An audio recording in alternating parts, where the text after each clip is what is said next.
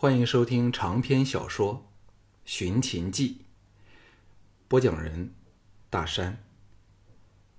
第一卷，第一章：时空机器。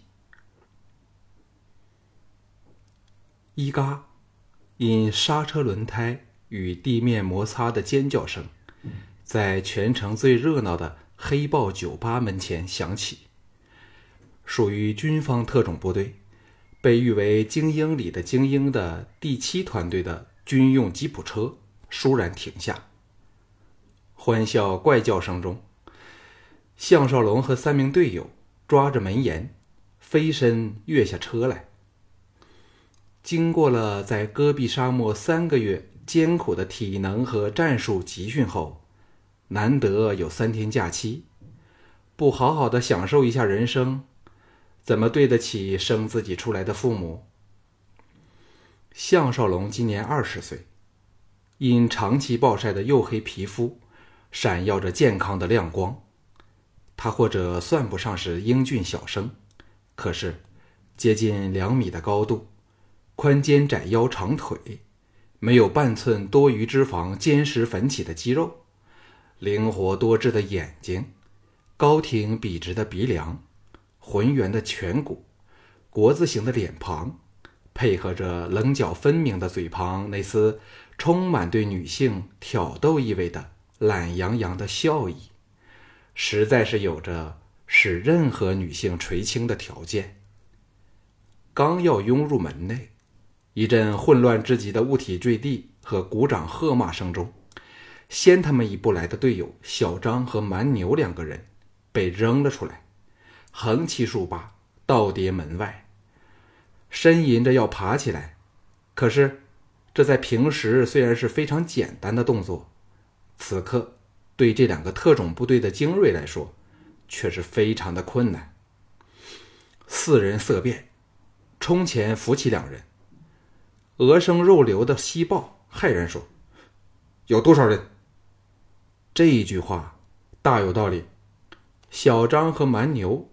与他们同属于第七特种团队，乃是由全军挑选出来的、接受训练的精锐部队，专门应付各种最恶劣的情况，例如反恐怖活动、进入不友善国家进行刺杀或拯救任务、保护政要等等。训练包括了对各种武器的运用、徒手搏击、体能耐力、旷野求生。各种间谍的技巧，总之是要把他们训练成超人。等闲十来个壮汉也难以伤他们毫发。不过，他们也是其他部队嫉妒的对象。那些好事分子都以打倒第七团队的人为荣，所以假日花天酒地之时，闹事打架乃是例行节目。只不过像这次被人轰出门来的情况。还是第一次发生。小张这时清醒了点儿张开了被打得淤黑的眼睛，一见扶起他的是项少龙时，大喜道：“龙哥，快给我们出这口鸟气！”部队里人人都尊称项少龙做龙哥，不是因为他年纪大，而是因为他是队里的首席神枪手、自由搏击冠军和体能最佳的。英雄人物，蛮牛喘着气指着酒吧内说：“是八四一部队的教官黑面神，竟然敢斗胆挑惹我们的冰霜靓女。”四人一起勃然大怒。冰霜美人郑翠芝，是他们团队指挥的美丽军机女秘书，在他们尚未有人追求得手时，怎么容其他部队沾手染指？项少龙想起打架，便手痒，挺起胸膛喝道：“扶他们进去，让小弟表演一下身手。”领先，大踏步进入了酒吧里。宽敞的酒吧内烟雾弥漫，人声、音乐声震耳欲聋。占了一半是军队和保安来胡混的人，还有外国人。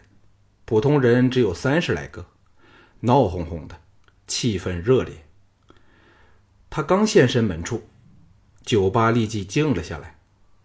身材魁梧结实的黑面神和十多个其他部队的战士身穿便服，和几名穿着性感惹火的女郎倚着长水吧在喝酒调笑。冰霜美人郑翠芝被黑面神搂着小蛮腰。见到进来的是一向不大理睬他的项少龙，故意的把惹火的身体挨到黑面神去，还吻了他的脸颊。黑面神看到项少龙，眼睛亮了起来，手往下移，摸上郑翠芝的圣臀，大力的拍了两下，笑道：“一个对一个，还是一起上？”军队间有一个不成文的规矩。就是要打，就打拳头架，除非是深仇大恨，又或者是火遮了眼，否则不会动刀子或者是破酒瓶等一类杀伤力较大的东西，以免闹得不可收拾，被宪兵逮捕惩处。项少龙先环视酒吧内的形势，发觉上次都搭不成的酒吧皇后周香妹，正在和几名男女坐在一角的台子处。含笑看着他，顿时雄心大振，纵容笑道：“对着你这种脚势，我什么都无所谓，悉随尊便啊！”酒吧内不论男女，一起起哄闹笑，推波助澜，气氛炽烈沸腾到顶点。小张移到他身旁，低声警告说：“小心点这小子很厉害。”不知是谁怪声怪气的尖叫说：“有人怕了！”好看热闹的旁观者笑得更厉害了。蛮牛也走过来，低声说：“黑面神后面那两个人是本地红馆最辣手的两个冠军拳手，他们这次是有备而战，全心要落我们的眼脸。”项少龙早就留意到两个一身凶悍之气的人。观察环境是特种部队七大训令的第二项，第一项就是准备充足，第三项是保持冷静，这正是现在他要做的事。低声吩咐说：“叫他们袖手旁观，我有信心单独解决这三个人。”这时，黑面神脱掉了西装上衣，交给冰霜美人儿踏前两步，冷冷地说：“向少龙。”我忍你很久了，上次你在野猫卡拉 OK 打伤我们十多个人，今天我就和你算算旧账。项少龙叫五名队友分散退开，他踏前两步，来到黑面神前四步许，满不在乎的向酒保说：“给我来支鲜奶，让我教训完黑面神后解渴。”这两句话立即惹来了哄堂大笑。黑面神的人叫道：“这小子要使出吃奶的力气了。”黑面神向左一晃，使了个假身，下面阴阴的踢出了一脚，照着项少龙小腿上五寸下五寸处踢去。项少龙往旁一移，轻松的避了开去。众人见终于动手了，不论男女，齐声啸叫，煽风点火。黑面神一声大喝，闪电抢前，进步矮身，双拳照胸击来。项少龙再退一步，避过敌拳。众人见他闪躲不还手，齐声嘲弄。黑面神那边的人更是大声辱骂。黑面神以为项少龙怕了他，更是得意，屈突中指成凤眼拳，乘势追击。箭步标前，一拳往他鼻梁倒去。项少龙心叫来得好，等拳头离开鼻梁只有寸许之时，整个人往后飞退，就像是被他一拳轰得离地飞跌的样子。众人更是如痴如狂，大叫大嚷。蛮牛等自然知道打他不着，正奇怪为何他只避不攻时，这小子连退六步。往后一仰，竟然倒入了坐在椅上的酒吧皇后周香妹的怀里去了。周香妹吓得尖叫起来，项少龙一声大喝，身子一挺，右手乘机在周香妹高耸的酥胸上摸了一把，借腰力弹了起来，炮弹般的俯身往黑面神迎去，不理对方双手握拳往他背上猛击下来，头颅刚好顶在对方的小腹处。黑面神还没有机会击中项少龙。对方头顶处传来了一股无可抗拒的庞大力道，使他近一百公斤的身体像玩具般的往后抛跌，结结实实掉回舞池的正中处。酒吧内两百多人一起噤声，立即由极嘈杂变回极静，只剩下分布酒吧内四角的喇叭。传出了充满节奏与动感的乐与怒的响叫声。项少龙若猛虎出山，往跌得四脚朝天的黑面神扑去。那两名黑面神请来的职业拳手见势色不对，同时抢出，绕过仍未爬起来的黑面神，分左右迎击项少龙。战友蛮牛、小张等纷纷喝骂：“不要脸！”却没有动手，没有人比他们对项少龙更有信心了。战事眨眼之间就结束了。只见项少龙连晃数下，避过敌方的攻势，恶豹般的窜到两人之间，一肘撞在左方那个拳手的肋下，右手隔开敌拳，在左方那人倒地之前，给右面那人的小腹来了两记连续的膝撞。黑面神此时勉强站稳，项少龙已在右面那个拳手痛极跪地之时，狠狠地在黑面神人的鼻梁处倒了一拳。惨嚎声中，黑面神鲜血喷溅，倒入赶过来的翠芝身上。这对男女立即变作了滚地葫芦。项少龙哈哈大笑，指着黑面神方面的人骂战说。来，一起上！蛮牛等一起逼上来，摩拳擦掌。翠芝爬了起来，尖叫说：“项少龙，你好，我会要你好看的。”项少龙哪还有空理他？走到酒吧皇后周香妹处，一把拖了他起来，拉着直出酒吧。周香妹大嗔说：“你要带带人家到哪里去哦？”项少龙把他抱起，放在吉普车司机旁的座位上，笑着说：“当然是回家了。我怎么有钱付酒店的昂贵租金呀？”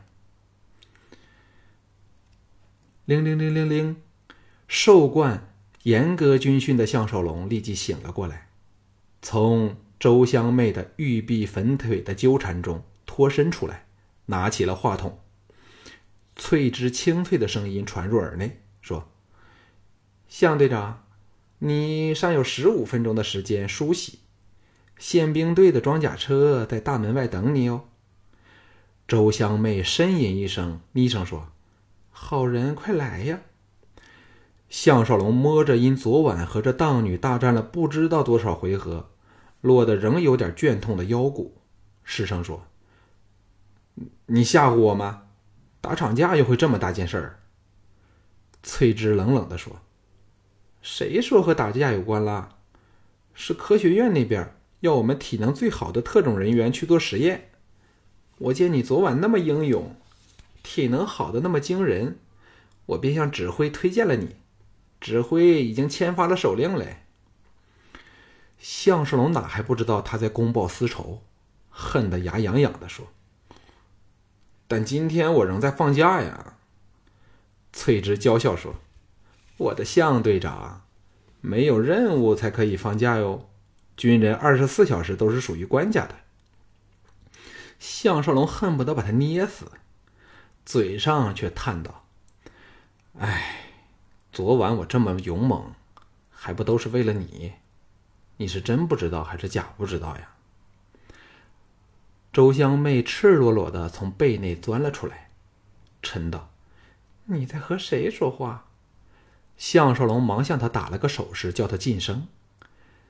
电话电话线的另一端沉默了片刻，轻轻的说：“你在骗人。”项少龙一手捂着要说话的周香妹的小口，鼓起如簧之舌说：“我怎么会骗你？我项少龙日日夜夜都想着你，只是没说出来罢了。你可知道？你……”翠芝截断他说：“好了，迟些再说吧。最多你只做一天的实验白老鼠，下次我找另外的人去好了。快换衣服。”啪的一声。挂断了线。装甲车在守卫森严的科学院大门前停下。项少龙像囚犯般被四名宪兵押了出去，移交给研究所的警卫，立即被带到一间放满仪器、像病房一样的地方，接受了全身的检查后，医生满意的签了字，再由护士把他推出房去。躺在手推床上的项少龙抗议说：“我又不是病人，自己可以走路呀。”护士显然对他很感兴趣，边走边斧头笑道：“乖乖的做个好孩子。我不但知道你不是病人，还知道你比一条牛更要强壮嘞。”项少龙死性不改，色心又起，说：“嗨，你叫什么名字？怎么样可以找到你？”护士白了他一眼，没好气儿的答他：“一重一重的闸门在前面升起，护士推着他伸进建筑物之内，到了一道升降机的门前，八名警卫守在门旁，把项少龙接收过去。项少龙一阵心寒，这究竟是个什么实验？为何实验室竟是在科学院下面的地牢里呢？”升降机至少下降了十层楼的高度，才停了下来。项少龙又被警卫推了出去，经过几重门户后，来到一个广阔的大堂里。项少龙往四周一看，吓得坐了起来。只见一个占了高达三十米的大堂另一端，以合金制成大熔铁炉一样的庞然巨物。猝然现在眼前，大堂内放满了各式各样的仪器，就像一艘巨型太空船的内舱。百来个穿着白衣的男女研究人员正忙碌地操作着各种仪器。大堂两旁分作两层，最顶上的一层被落地玻璃隔着，另有无数研究员坐在各式各样的不知名的电子设备前忙碌着，也有人透过玻璃。在对他指指点点。项少龙糊涂起来，天哪，这是怎么一回事这里那种严肃和大阵仗的气氛，并不是可以说笑的。一男一女两名研究员来到他身旁，男的笑着说：“我是方婷博士，他是谢之敏博士，是这时空时空计划的总工程师。”马克所长的助手项少龙站了起来，说：“这是怎么一回事至少应该告诉我来这里干什么吧。”那有点像老姑婆姿色平庸的女博士谢之敏严肃地说：“放心吧，一切都很安全。至于细节，马所长会亲自告诉你的。”方婷博士说：“向队长能成为时空计划的第一个真人试验品。”应感到荣幸才对。来，项少龙摇头苦笑，无奈随他们往那个庞然巨物走去。哎呀，今天究竟是走了什么运道呢？项少龙躺在一个金属人形的箱子里，手足腰颈都被带子箍紧了，变成了任由宰割的试验品。正在咒骂着郑翠芝。想着实验后如何弄他上手，搂到床床上大施挞伐的报复情景时，箱子的上方出现了一个头发花白、戴着眼镜的老头，俯视着他笑道：“我就是马克所长，向队长感觉如何啊？项少龙冷哼说：“感觉就像一条被送往屠场的畜生，还不知道那是宰猪还是宰牛的屠场呢。”马所长干笑说：“啊，向队长真会说笑。”顿了顿，问道：“你对我们民族哪段时期的历史比较熟悉一点啊？”项少龙愕然说：“这和做实验有什么关系啊？”马所长不高兴地说。先回答我的问题。项少龙大叹倒霉，只想匆匆了事儿。想了想后，答道：“嗯，我对历史知道不多，不过最近看了秦始皇那部电影，对他的阿房宫和放纵声色的生活很羡慕。又看了几本战国和秦始皇的书。”马所长不耐烦地说：“嗨，这就行了，就是大秦帝国。”公元前二百四十六年，秦王嬴政继位的第一年。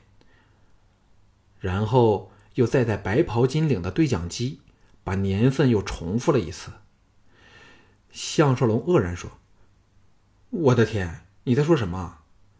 马所长兴奋起来，老脸泛光，伸手下来摸了项少龙的脸颊，微笑说：“朋友，你不知道多么幸运呐！”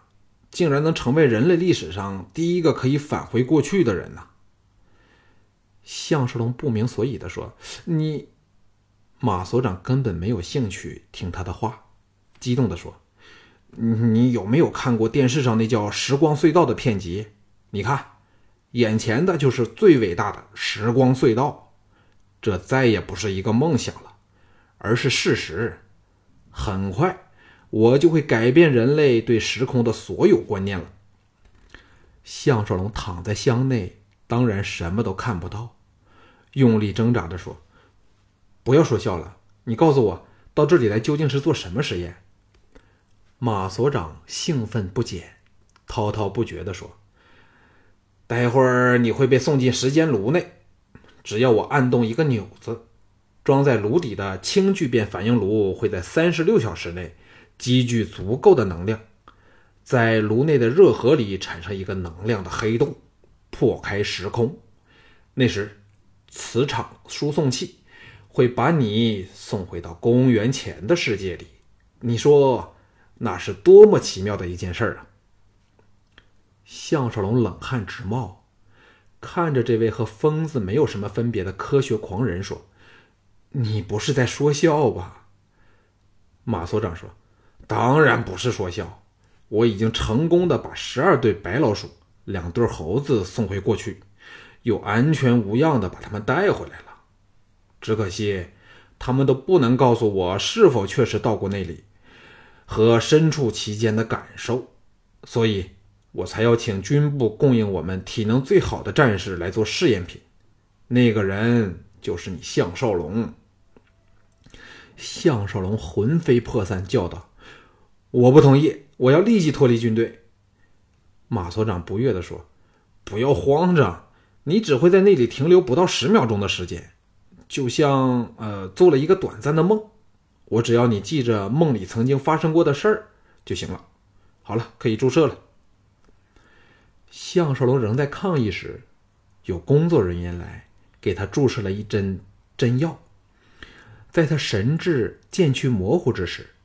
箱盖合拢起来，合金铸成的坚实箱子移动了起来，穿过时间炉旋开的圆形入口，进到炉内去。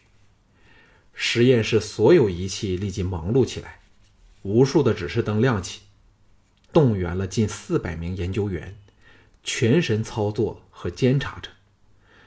时间一点一滴的过去，逐个小时逝去了。